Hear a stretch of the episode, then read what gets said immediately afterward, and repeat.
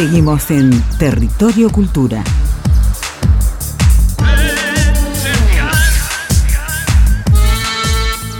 Y así damos comienzo al tercer bloque de este programa número 34 de la tercera temporada de Territorio Cultura. Y hoy tenemos columnas sobre artes escénicas con nuestra columnista superstar Aldana Badano. Hola, hola, hola. Muy buenas noches. ¿Cómo va Aldana? Muy bien, muy bien, un poco nerviosa. Creo que estamos todos en la misma situación. Voy a decir una barbaridad, pero la decía mi mamá, con ah. el culo a cuatro manos. Ah, bueno, bueno. Así decía mi vieja. Entre las manos, capaz. Depende. Bien. Depende cuál es la situación, ¿no? Bueno, en principio quiero aprovechar para agradecer, bueno, estos dos años que han sido de tránsito por el ET14, por este hermoso programa Territorio Cultura que ha acercado a distintas regiones de la provincia de Entre Ríos el quehacer cultural de la provincia, de nuestros artistas, nuestros gestores culturales. Ha sido realmente un placer estar eh, aquí frente al micrófono, pero también estar del otro lado, ayudando en la producción, cumpliendo diversos roles. Asistente de producción. Exacto, eh, realmente ha sido muy fructífero esta experiencia y me voy muy contenta con el anhelo, el sueño de que bueno que se renueve para el año que viene, pero bueno, mm. este, estamos eh, mm. ante una gran incertidumbre que no nos permite tener ni siquiera un poco de esperanza. Sí, sí, veremos, veremos, después lo sabremos. Después lo sabremos, pero bueno, el anhelo, la intención está de continuar, las ganas están. Así es. Bueno, y justamente de cara a esta incertidumbre em, y, de cara a, cuestiones que tenemos que seguir defendiendo, como es el compartir la cultura, el compartir el arte, y sobre todo en esos territorios en donde no suele llegar la cultura o el arte en sus formas más típicas, como puede ser algún concierto musical, alguna obra de teatro. Y en ese sentido me pareció muy importante que para cerrar este año de columnas culturales referidas específicamente al arte escénica, traer a una eminencia de la ciudad de Paraná, como lo es Juan Carlos Izaguirre, que con esa mirada perdida en el horizonte hace su ingreso y su entrada a territorio cultura. Pero también quiero decir que está muy Estuvo bien trabajando con Taylor Swift. Ah, sí, también fue uno de los bailarines. Sí, me fue muy bien. Ah, qué bueno. Eh, y además está muy bien acompañado por la señorita Mariela Abogado, quien está aquí presente y que nos van a contar un poco. Una de las grandes gestoras culturales de nuestra provincia. Exactamente, una de las que podríamos decir trae, le pone seriedad al quehacer teatral de la Organiza, proyecta, propone, lleva adelante, caga pedos. Exactamente, porque es necesario que haya alguien que le ponga un poco de freno. Lamentablemente tiene un hermanito un poco descarriado, en fin. no hablemos, no hablemos de la familia. Salió uno para cada lado, ella es la estructurada y la que pone orden y me encanta que haya alguien en el ámbito tratal que le ponga un poco de orden, ¿no? Porque si no esto es puro descachengue. ¿Qué es esto? Bueno, hoy nos vinieron a contar particularmente de un proyecto que ya tiene tres ediciones, ha sido ganador por tercera vez del FEICAC, estamos hablando de los fondos de fomento de la municipalidad de Paraná, que lo que busca es hacer llegar el arte y la cultura a los barrios. Y particularmente ellos nos van a hablar del Corriendo la Coneja de barrio en barrio. Bien. Muy buenas noches, bienvenidos en primera medida. Muchas gracias por dejarme sentar acá frente al micrófono y poder compartir este espacio con todos ustedes. Bueno, agradecé, Juanqui, que te, que te dejamos sentarte, porque te lo íbamos a hacer la entrevista de, palabras. Claro. Sí, estaba embromado yo, así que les doy muchas. Además, las sillas son muy cómodas, ah, muy lindas. Están, Están re bien forradas, así que. Ah, qué bueno. qué bueno, muy importante. Bueno, Mariela también, bienvenida. Muchas gracias, muchas gracias. Yo quiero agradecer porque, aparte de Territorio de Cultura, siempre, siempre nos dio un lugar. Sí. Con el Corriendo la Coneja, con proyectos, siempre hay un espacio para los gestores y los hacedores culturales, así que agradecida, muy agradecida. Gracias. Bueno, justamente es la finalidad del programa también. Y sí, darle lugar, si no estuviese esta gente, ¿de qué hablaríamos? Mira qué importantes que son, ¿eh? ¿De qué hablaríamos? Nada, nada, chistes, contaríamos chistes. Y se agotan muy rápido. Sí, yo no tengo tanto. dura? No, yo tampoco, imagínate. Solo conozco uno. Había un avestruz Ah, qué hermoso, qué lindo, sí, está muy bueno. Me encantó, sí. Qué poético este hombre. Yo soy así, ¿qué voy a hacer? Tenés sangre de artista vos. Ah. De, de, ah. teatrero. Ah. Bueno, eh, me, me, ocurrió que en el fondo del mar había una choripaneada y había una gran cola este, de, de, peces para comerse un choripán. ¿Cuál era el último pez de la cola? El delfín. Ah, no, es malísimo. Yo voy a. No, gracias, Gabriel. muchas, muchas gracias, Gabriel. No, es increíble. El único que le festeja el chiste, porque es horrible y lo cuenta siempre. No es verdad. a Taylor Swift también le encantó. Le encantó ah, sí. Bueno, vamos a ponernos un poco serios, por, favor. porque Mariela, si no, se enoja. Sí, está muy se, bien. sí, totalmente. Hay que hablar en serio. En el programa número 34. Eh, claro. Exactamente. 34. 34. 34. Bueno, eh, Corriendo la Coneja, vamos a volver. Corriendo la Coneja de barrio en barrio. ¿Cómo surge esta propuesta que justamente lo que busca es llevar obras de teatro para todo público a los barrios de Paraná o a sus alrededores también? Exacto. Bueno, el Corriendo la coneja de barrio en barrio es como un desprendimiento del festival Corriendo la Coneja, que es un festival que va este año, el año que viene, va a cumplir 10 años. Mm. Bravo. 10 años eh, y lo que reivindica justamente es el teatro en espacios no convencionales. O sea, la impronta del Corriendo la Coneja es eso, el, que el teatro ocurra en los espacios públicos en la plaza, Sáenz Peña, que es como el lugar icónico del, del, corriendo. En pandemia el corriendo se reinventó, como no se podía, digamos, nos fuimos adecuando, se hacía en las veredas de las plazas que, digamos, rodeaban o eran del barrio del, de, de la Sáenz Peña. Y el año, este año se hizo en el Puente de la Palabra porque la plaza todavía estaba en obra. El puente de la palabra queda en el Parque Urquiza para los que no son de aquí de la ciudad. Y muy cerca del, ay, el puente de los suspiros. Exactamente. Sí. Ay, yo Exactamente.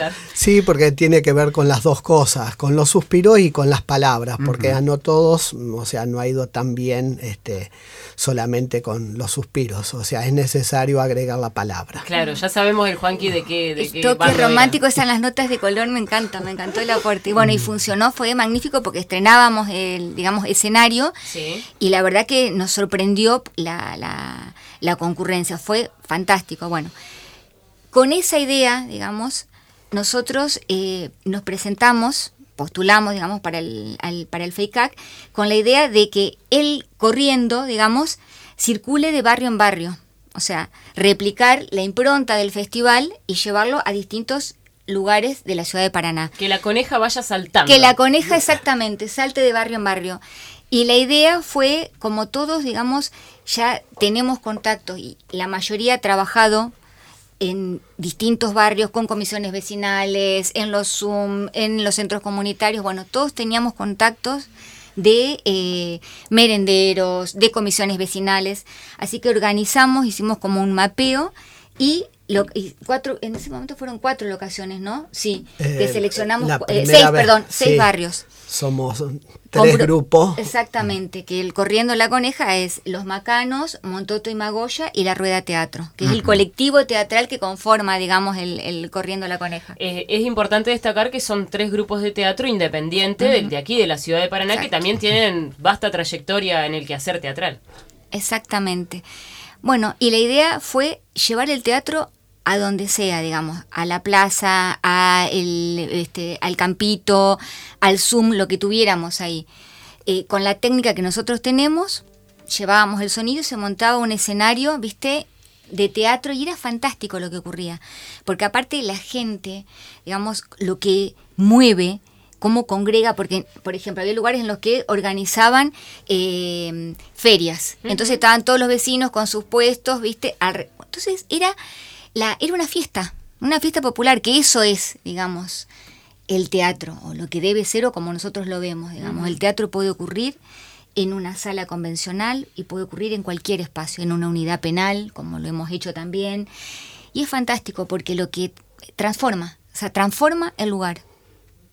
Es mágico, ¿viste? Es un momento en el que se detiene el mundo, vos ves chicos, grandes, porque la mayoría de las obras, o sea, todas tienen, son infantiles, porque la idea es que sean aptas para todo público. Entonces vos ves que se acercan los chicos y los grandes van mirando como de afuera. Ya y después en las otras ediciones ya van con sus reposeras, ¿viste? Entonces es el, yo digo que los chicos son el gancho porque traen a la familia, digamos. O sea, si vos despertás desde chicos el hambre por ese consumo cultural, es fantástico. Vos formás públicos así. Exactamente. O sea, vos no podés querer o ansiar lo que no conoces. O sea, si no sabes lo que es el teatro, no podés considerarlo un consumo necesario para tu vida. Cuando lo ves y lo degustás, digamos, bueno, lo incorporás como consumo y eh, te planteas que tenés derecho a ese bien cultural. Exactamente. Vos sabés que eh, hubo un- una encuesta en el 2021 sobre el consumo de teatro independiente en Cava, ¿no es cierto? Porque no, no te hacen encuesta fuera de Cava, ¿no? claro, ¿viste cómo Pero una de las conclusiones de esa encuesta sobre 600 casos era que el 70% se habían acercado a algún espectáculo antes de los 6 años. Así se forman espectadores. ¿no? Exactamente, ¿viste? Exactamente. Qué importante es entonces que el derecho a la cultura esté también pensado desde los grupos independientes de teatro, pero también eh, financiado por un fondo que es, eh, digo, que surge del Estado. Exactamente. Que es el Estado el que está diciendo, bueno, nos vamos a hacer cargo del cachet de estos, de estos artistas para que puedan ir y brindar un espectáculo con todas las letras y que también sean valorados esos artistas. Exacto. Y la importancia de que ese fondo de incentivo esté por ordenanza. Que eso también es una gestión que fue Gerardo, Gerardo Dayuk, Dayuk. quien estuvo en ese momento. Oh, Gerardo. Eh, Gerardo, un gran gestor y Sí, realmente claro. la idea de la plasmar esta herramienta, pero que esta herramienta esté por una ordenanza, de modo que no va a depender de el criterio de la intendencia de turno, digamos. Eso también es pensar políticas culturales. Exacto. Eso es una Estado. política, políticas de Estado, exactamente. Eso es política cultural. O sea, garantizar que va a haber una herramienta que es intocable, que esos fondos están específicamente destinados para las artes, las ciencias y la cultura. Entonces, también te garantiza a vos una continuidad y una proyección, porque vos decís, bueno, el año que viene, quien asuma sabe, digamos, que durante estos años el fondo se aplicó y fue este, periódicamente, se convocó a distintos hacedores culturales a presentar sus proyectos, se hace una selección con jurados, está todo auditado, después vos rendís tenés que rendir ante, este, hay todo un mecanismo, tenés que rendir con facturas y presentar una memoria técnica dando cuenta de qué hiciste con los fondos públicos que te asignaron para ejecutar el proyecto. Claro, y que los beneficiarios no es el artista, el beneficiario es el público que puede tener acceso a ese bien cultural porque el Estado está presente. Exactamente. Y no solamente han salido, eh, como en este caso, espectáculos de teatro de barrio en barrio, sino que también han salido publicaciones gráficas, libros, eh, todo de la mano del FEICAC, así que también destacar esta importancia. Pero hay otra cosa, hay otra, otra partecita, porque además de la función de teatro propiamente dicha, después se viene la parte del desmontaje. Y por ahí, eh, quienes estamos acostumbrados a participar de obras de teatro, sabemos un poco de qué se trata, pero por ahí si hay algún oyente que no sabe de qué se trata, me gustaría que indaguemos un poquito ahí qué es el desmontaje, qué, qué ha aparecido en esos desmontajes que ya han transitado ustedes como actores. Bueno, básicamente el desmontaje quiere decir desmontar. Bien, ajá. Y cuando uno empieza a desmontar, desmonta diferentes cosas, ¿no? Claro, pero no estamos hablando del desmonte No. de, de- de No. árboles, ¿no? Pero estamos es- hablando de otro desmonte. Juan es- Carlos, por favor. Eh, bueno, Mira, eh, hay un ejemplo que a mí me... me- me- me- porque vos- cuando haces el desmontaje, vos pensás, vos lo- no es lo mismo un desmontaje para un público, por ejemplo, que consume siempre teatro, Claro. que un público que está consumiendo quizá por primera vez una obra de teatro. Entonces, el desmontaje ahí implica plantear cómo es el código del teatro, explicar, por ejemplo, que los chicos, por ejemplo, te dicen la tela de atrás, la tela de atrás, que es el telón, Claro. ¿Me entendés? To- Entonces es eso. Eh, su posición, por ejemplo, plantear que esto, que la obra de teatro es entre todos, porque es imposible realizarla sin ellos que son los que expectan, digamos, entonces, y participan, porque todas las obras son participativas, digamos.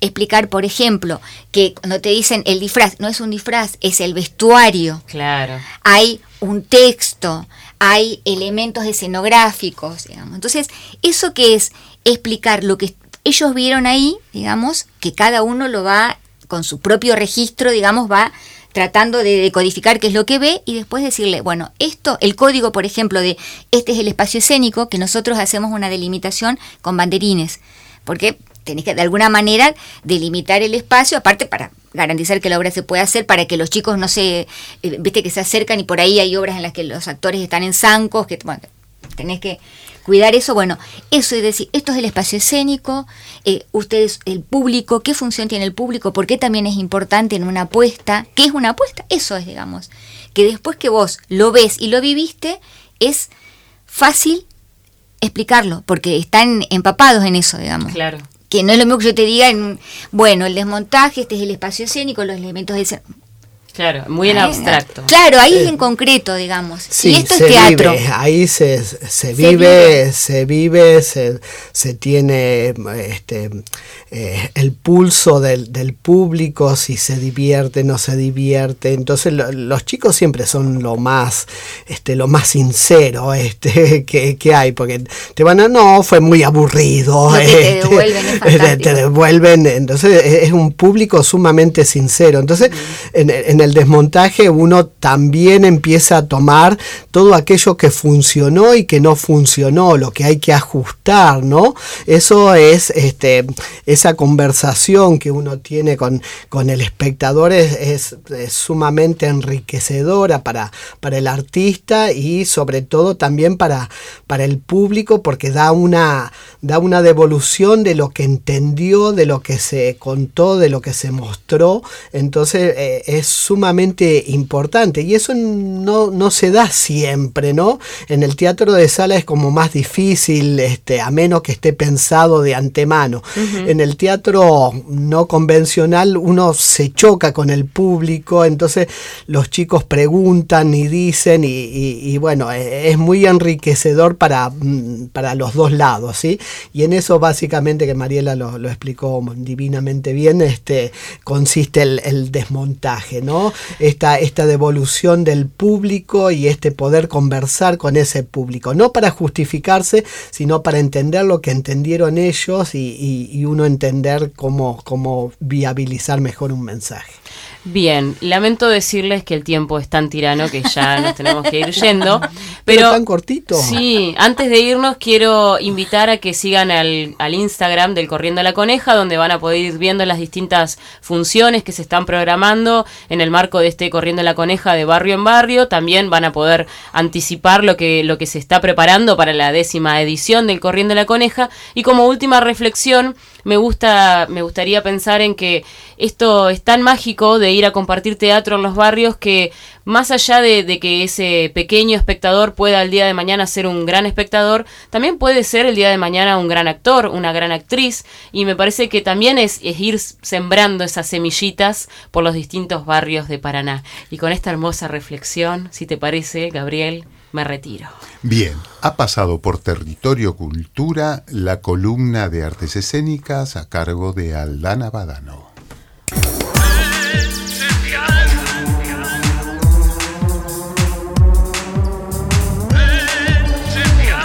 Ya volvemos con más Territorio Cultura.